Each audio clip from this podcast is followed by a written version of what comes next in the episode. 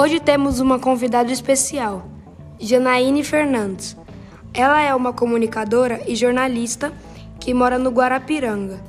Se apaixonou pela comunicação aos 15 anos e desde então segue na missão de revolucionar o jornalismo brasileiro na periferia. Ela criou Marginalmente, um portal para falar sobre arte, cultura e urgências da quebrada. Ela já escreveu para a revista Já Deu Time e Digital Favela. Gravou a série Canal da Quebrada e fez parte do time de jornalista do Condzilla.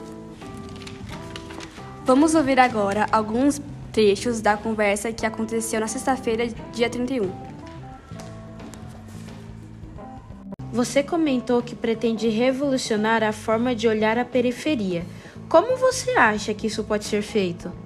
Isso já está sendo feito. Quando você se coloca como protagonista da informação, quando pessoas de quebrada estão sendo protagonistas da informação, eu acho que ela já está revolucionando e mudando a forma de, de, de propagar aquilo, sabe? Porque eu, eu, como jornalista, eu já estava cansada de ver um boyzão que não sabe nem como é que é a vivência dentro da quebrada, nunca nem precisou pegar um ônibus, tá lá falando sobre criminalidade ou dando notícias sobre a favela, de coisas que eles nunca viveram, sabe? Então, eu quero que a gente seja protagonista, porque a gente tem o pertencimento e o local de fala para falar sobre tudo que a gente constrói seja bom ou seja ruim, sabe? Eu cresci no meu bairro do lado de uma biqueira, então eu sei o que é o tráfico, eu sei o que é quantas drogas são prejudiciais, eu tenho pertencimento para falar sobre isso, mas eu não só vi isso, eu vi, vi outras muito, coisas muito boas dentro do meu bairro. Eu vi pessoas empreendendo e criando um grande negócio através de um micro barzinho que era ali na quebrada de doces. Eu vi pessoas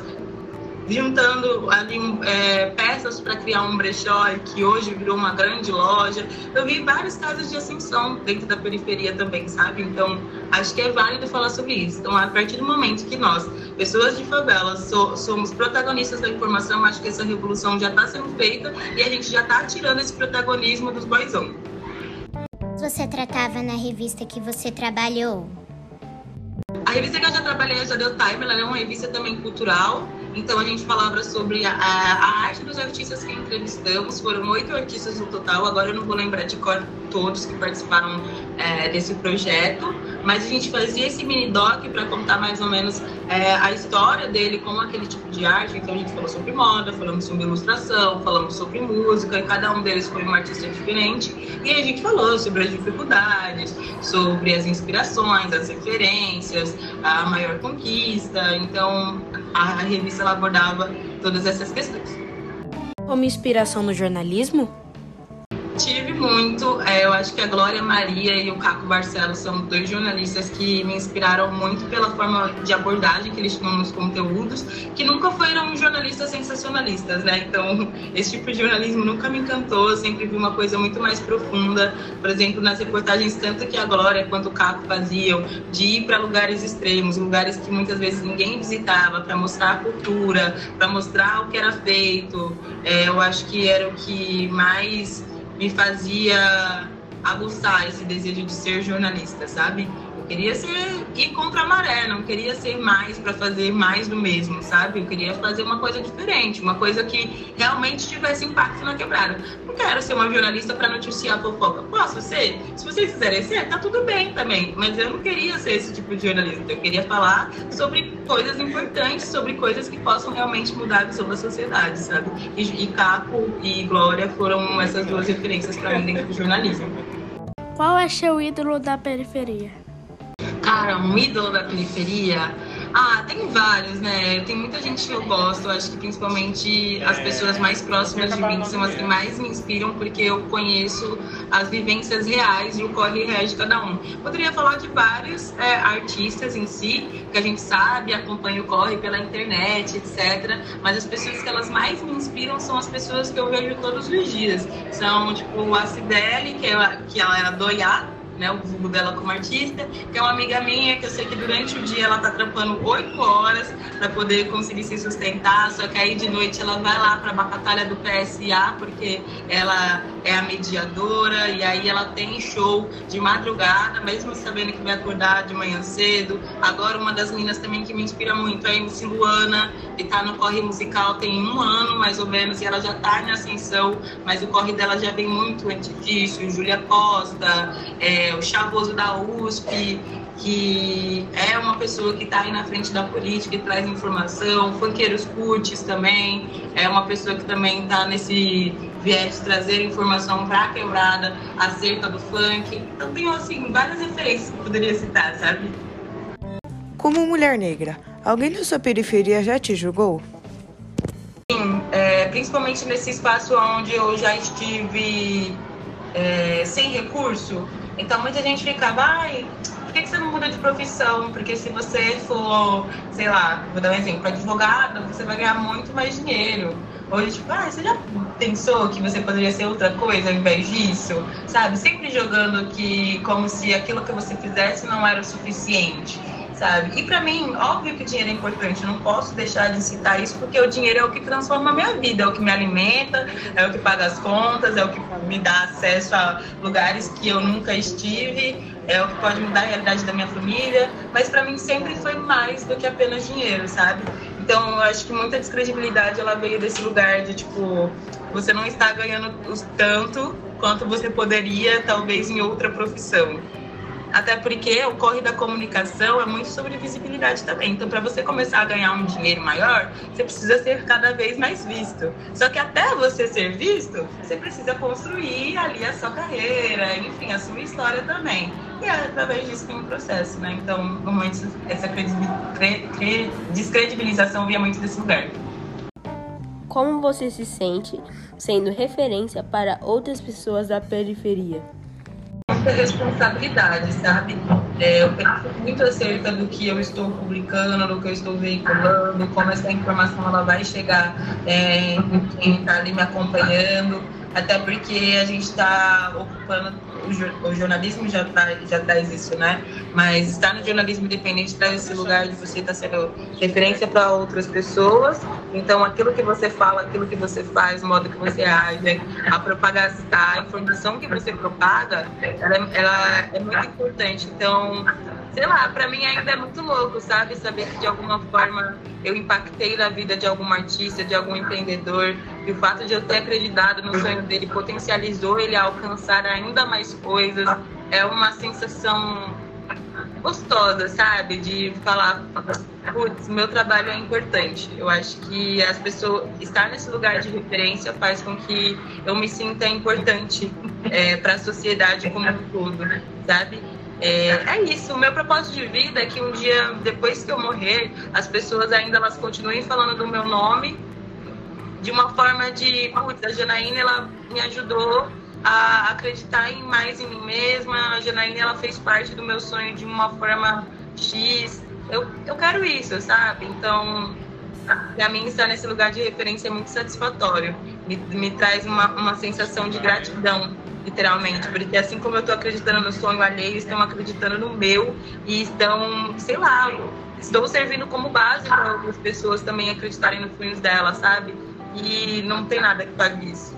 Como você se sente sendo uma mulher negra periférica representando a comunidade?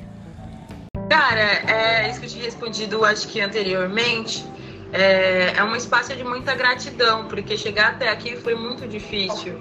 É, não foi fácil enfrentar as dificuldades sociais, raciais, enfim, que o sistema ele coloca todos os dias na nossa vida, né? ainda mais sendo uma mulher. Então, estar nesse lugar é realmente gratidão à sociedade, mas também a mim mesma que tive força para continuar mesmo em momentos tão difíceis, sabe? E hoje saber que eu estou aqui de alguma forma vai influenciar na vida de outras pessoas. Qual foi o local que você achou mais interessante de visitar? Talvez seja bobo. Eu coloco assim porque muita gente tem acesso a isso, né? Mas para mim ainda foi muito novo. É, vou colocar as viagens que eu fiz para cobertura de festival. É, até uns anos atrás eu só tinha ido para Minas, mas um local assim muito distante, bem interiorzão, que, gente, assim, uma cidade de pouquíssimos habitantes, que não tem nem açougue na cidade. Então, uma cidade assim, muito de interior, uma cidade muito pequena. É, que era a cidade da minha família, e era o único espaço que eu tinha visitado. E através do jornalismo eu consegui já viajar e conhecer o Rio de Janeiro, consegui conhecer Belo Horizonte, consegui conhecer o Porto Alegre. Tudo isso através do jornalismo, sem gastar um real do meu bolso. Então, assim, sendo paga para realmente ir, curtir, vou ficar hospedada, vou me alimentar, vou fazer tudo sendo paga para fazer aquilo, sabe?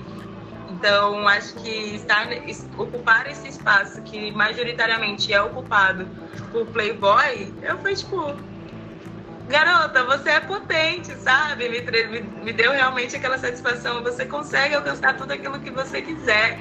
Porque eu não tenho, às vezes, 500 reais para pagar para ir no festival, sabe? É, ano passado eu vi sempre. Eu vi Lauren Hill, sabe? Eu vi artistas que eu nunca imaginei que eu pudesse estar vendo, porque eu não teria dinheiro para fazer isso. Porque, ainda assim, se eu falar, ai, a gente não tem dinheiro 500 reais para dar no ingresso, nunca, porque 500 reais para mim já seria uma coisa para minha casa, seria alguma necessidade que eu teria que, que pagar, que usar, enfim. Então, estar nesses espaços onde normalmente eu não estaria e sendo paga para estar ali, eu acho que é o que me traz essa satisfação. Na base dos artistas atuais, você pensa em entrevistar o Veig, que fez o feat com a MC Luana? Com certeza, inclusive adoro essa música deles dois juntos. A MC Luana é uma artista que eu já tive a honra de fazer algumas matérias, alguns, algumas textos sobre ela. Já troquei algumas ideias com ela, mas nunca tive nenhuma entrevista assim formal. E o Veig também, eu acho que ele é um super artista, inclusive muito engraçado. Algum dia alguém te parou na rua e te reconheceu? Sim. nunca esperei por isso, mas eu acho que foi assim, um, um, uma sensação de tipo, caraca, olha onde meu, meu trabalho chegou. É, normalmente as pessoas do meu ciclo de amizade já sabem o que eu faço, né? Que me acompanham no Instagram etc. Mas para mim, pessoas que, que, eu, que eu não não conheço, me reconhecer porque vi um vídeo na internet, é de tipo, sei lá, até um pouco assustador. É, já aconteceu uma vez de uma pessoa no meu próprio bairro mesmo, mas assim, eu não, não conhecia, não tinha intimidade, ela me viu e ela, olha, filha, é aquela mulher ali do vídeo lá que a gente viu. Você viu esse vídeo? Aí ela veio, me abraçou e eu fiquei assim, olha que engraçado. Tipo, a pessoa do meu próprio bairro, ela viu o vídeo passando na timeline, me reconheceu, mesmo sem, sem me conhecer, saber quem eu era, parou para falar comigo sobre o meu trabalho, me abraçou. Então, assim, é, é ser uma referência também do seu próprio bairro, né? É você, é, a gente sabe que o Capão Redondo, por exemplo, é um dos polos culturais e artísticos muito grandes. Todo mundo fala do Capão Redondo porque o Mano Brown veio de lá e várias outras referências artísticas vieram de lá. E eu quero fazer o mesmo com o Guarapiranga. Eu quero que daqui uns anos a gente fale do Guarapiranga e fale do, da quantidade de artistas que vieram daqui, sabe? Como você se sente sabendo que você é uma inspiração para outras pessoas? Eu me sinto muito grata, eu acho que eu, eu, sinto que eu estou no caminho certo. E mesmo que às vezes a gente tenha diversas barreiras que fazem a gente querer desistir, é, barreiras físicas, barreiras emocionais, barreiras que o sistema coloca, ou às vezes até nós mesmos colocamos, me faz assim, não, eu tenho motivo para continuar. E eu não posso continuar porque a geração é, mais nova, ela depende do meu trabalho também, porque lá atrás eu não tive essa referência, então hoje eu tenho oportunidade de ser. Qual foi a pessoa que mais te apoiou na carreira de jornalista? Olha, quem mais me apoiou no meu trabalho como jornalista foi realmente a minha base, a minha, meu grupo de, meu grupo de apoio, é, minha rede de apoio de amigos, artistas periféricos que já entendiam como que funciona o corre independente, como que funciona o corre cultural. Até porque, como eu tinha dito, né, meus pais eles já, já são mais velhos, então eles têm ainda uma mente muito é, muito, muito, uma visão muito ultrapassada em relação a cerca de trabalho, porque sempre fizeram trabalhos manuais, sempre fizeram trabalhos pesados e trabalhos para os outros. Então, você se posicionar como é, artista independente, profissional independente, é ainda um processo muito difícil de conquista. Então, só as pessoas que realmente já tinham esse, esse método de trabalho que estavam ali, acho que me apoiando com todas as forças, sabe? Mas minha família também sempre me apoiou, não posso falar que não. Eles só realmente não entendiam mais ou menos como funcionava todo esse esquema. Isso foi um pouco da nossa conversa com a Zanaíne. E obrigado por ter nos escutado. Tchau!